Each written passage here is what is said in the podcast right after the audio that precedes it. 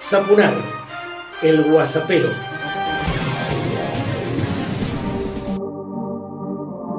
Personalizado y político, comienzo el Guasapero 81 y quiero compartir con vos que finalmente, bueno, podés ver en mi página web casi todo lo que he generado en estos 35 años que llevo en medios masivos de comunicación. De hecho, estoy abocado a la tarea de subir material. www.marcelosaponar.com está planteada como un diario y entonces vos podés participar, como ya lo están haciendo muchísimos músicos plásticos, actores, escritores, bailarines, fotógrafos, muralistas y tanto más www.marcelosaponar.com mandate y de paso evalúa mm, seriamente la posibilidad de generar una suscripción, porque de hecho, claro, se trata de sumar también por ahí para poder llevar adelante mi trabajo. La cuarentena política nos muestra que según una encuesta de Suban Córdoba y asociados, Macri tiene una imagen negativa del 70%, lo que habla a las claras de cómo se ha caído la venda de los ojos de muchos argentinos. Por otra parte, la imagen de Alberto, que superó los 85 puntos porcentuales en abril, se estacionó en casi el 64% de apoyo por el desgaste, claro, producto de la cuarentena. Escuchemos ahora al loco Bielsa, ¿eh? que de loco nunca tuvo absolutamente nada. Que la, el, el procedimiento educativo más poderoso que tiene la sociedad ya no son más la escuela, son los medios de comunicación, porque los medios de comunicación influyen más que la familia y que la escuela, que son los elementos genuinos de formación. Es una vergüenza que los medios de comunicación eduquen a la gente, porque los medios de comunicación tienen intereses eh, eh, específico y la educación tiene intereses diferentes a los medios de, de comunicación y la familia tiene expectativas diferentes a los medios de comunicación. Entonces, ¿por qué digo esto? Porque usted, el mismo argumento que se utiliza para amplificar un comportamiento en la victoria es el que se utiliza para condenar el comportamiento en la derrota. Y lo traduzco. Si Neymar recupera la, pelota, contraatacamos y hacemos un gol y ganamos ocho partidos seguidos, mirá, lo domesticó a Neymar, hizo que Neymar fuera colectivo en vez de individual. Pero el día que pierda, este burro, en vez de hacerlo eh, jugar a Neymar al lado del arco lo hace perseguir al marcador de punta rival. Y eso es la especialidad de los medios de comunicación. Los medios de comunicación se especializan en pervertir a los seres humanos según victoria o derrota. Y esto, ¿dónde se verifica? Se verifica lo último que, que, yo aspiraba era generar esto, porque no, le explico por qué. Porque resulta que si estamos de acuerdo, ¿cómo lo permitimos? Algo más a nivel nacional, la TAM tiene sus cuentas bancarias embargadas en 40 millones de dólares por adeudar sueldos, pagar la mitad de las indemnizaciones y amenazar con irse del país. La empresa, mm, que entre otros mm, titulares tiene al presidente chileno, Sebastián Piñera, es uno de los dueños de la TAM, tendrá que responder en tribunales. Este, claro, fue un logro de la Asociación de Pilotos de Líneas Aéreas. En nuestra provincia, el nombramiento secreto de Teresa Dey en la Suprema Corte Provincial le permitió a Suárez designar al ministro político de Cornejo en la presidencia del más alto tribunal, pero esto ha sido cuestionado por la oposición y también por organismos de derechos humanos. Mm, bueno, sobre esto deberán pronunciarse los siete miembros en fallo plenario.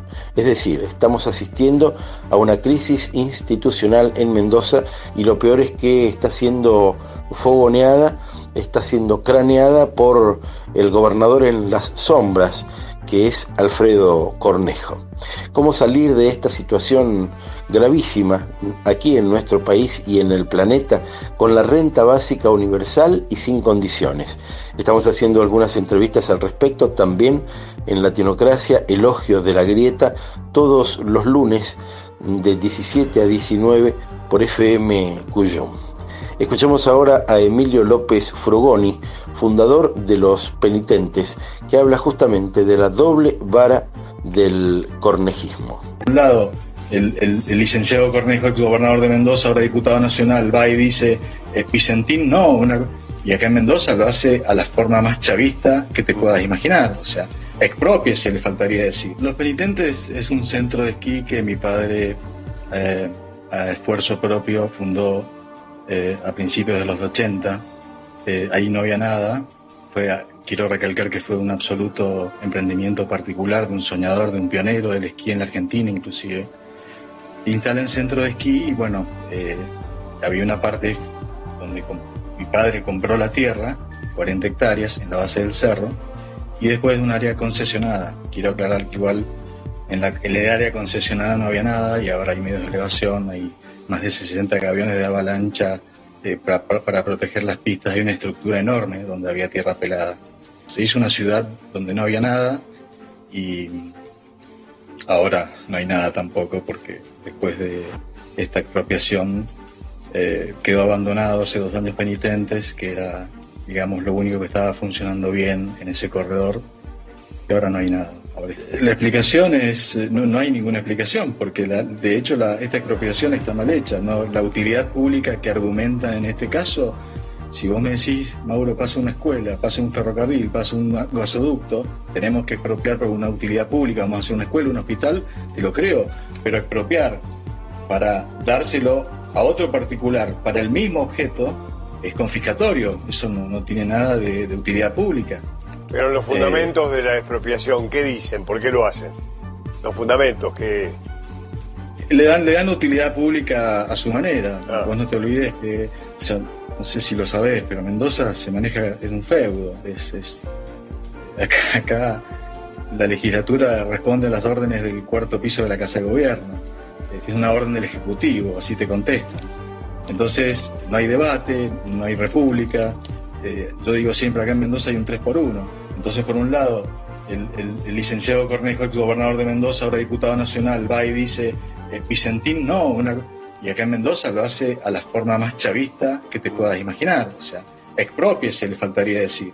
Entonces, eh, nosotros hemos trabajado durante 40 años, eh, Cornejo poco menos de dos años antes de irse dijo no, esto no va a quedar así, y bueno, movió toda la estructura estatal, la legislatura, el Ejecutivo, parte de la justicia para que esto sea posible. Entonces, lo que molesta es el doble discurso. Yo me siento dolido porque 40 años de trabajo en el frío, en la nieve, dándole actividad económica a Mendoza, actividad turística, actividad turística fuentes de trabajo indirectas, directas. Eh, o sea, trabajando para la provincia, generando impuestos para la provincia y te sacan una patada en el culo de tu casa como si fueses un ocupa de los peores.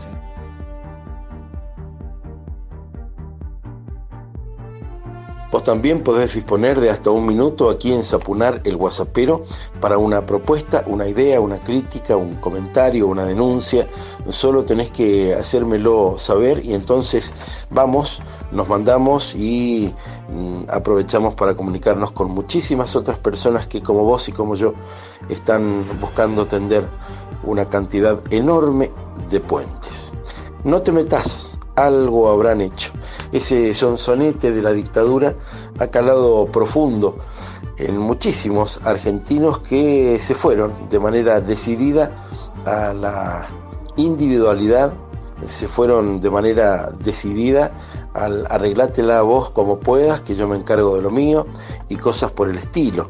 Es decir, hay que desmontar muchísimas mm, falsedades, hay que desmontar muchísimos modos que tenemos internalizados y que de algún modo fueron sembrados por ese tipo de gobiernos en nuestras mentes y peor todavía en nuestros corazones.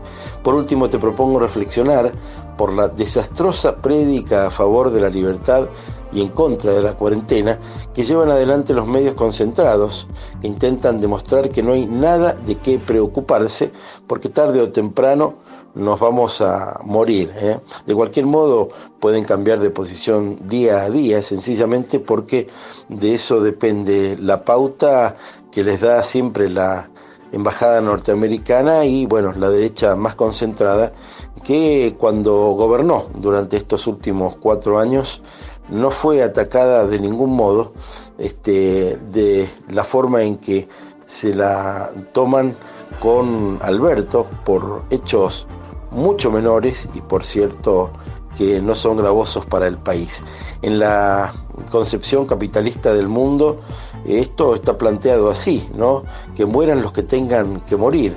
Es lo que el Papa señala como la cultura del desastre. ¿eh? Y mm, en realidad el Papa piensa que esta es la cultura del descarte. Yo quería decir desastre. Hay que salvar al mercado, al Dios mercado, aunque se pierdan millones de vidas, de vidas. Y, todo esto está, claro, motorizado con una especie de frente anticuarentena de lo más desopilante que cierra por ultraizquierda y por ultraderecha, como suele ocurrir casi siempre.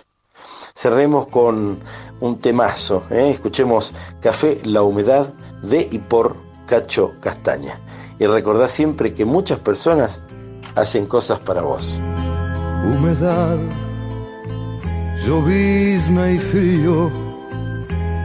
Mi aliento empaña el vidrio azul del viejo bar. No me pregunten si hace mucho que la espero. Un café que ya está frío y hace varios ceniceros. Aunque sé que nunca llega. Siempre que llueve voy corriendo hasta el café y solo cuento con la compañía de un gato que al cordón de mi zapato lo destroza con placer. Café, la humedad, billar y reunión, sábado con trampas qué linda función. Yo solamente necesito agradecerte la enseñanza de tus noches que me alejan de la muerte. Café, la humedad, brillar y reunión. Sábado con trampas, qué linda función. Eternamente te agradezco las poesías que la escuela de tus noches le enseñaron a mis días. Soledad, soledad de soltería. Son treinta abriles ya cansado de soñar. Por eso vuelvo hasta la esquina del boliche a buscar la barra eterna de Gaona y Boyacá. Ya son pocos los amigos que me quedan. Vamos muchachos esta noche a recordar una por una las hazañas de otros tiempos y el recuerdo del boliche que llamamos la humedad. Café, la humedad, billar y reunión sábado con trampas, qué linda función. Yo solamente necesito agradecerte la enseñanza de tus noches que me alejan de la muerte. Café, la humedad, billar y reunión, sábado con trampas, qué linda función Eternamente te agradezco las poesías que la escuela de tus noches le enseñaron a mis días.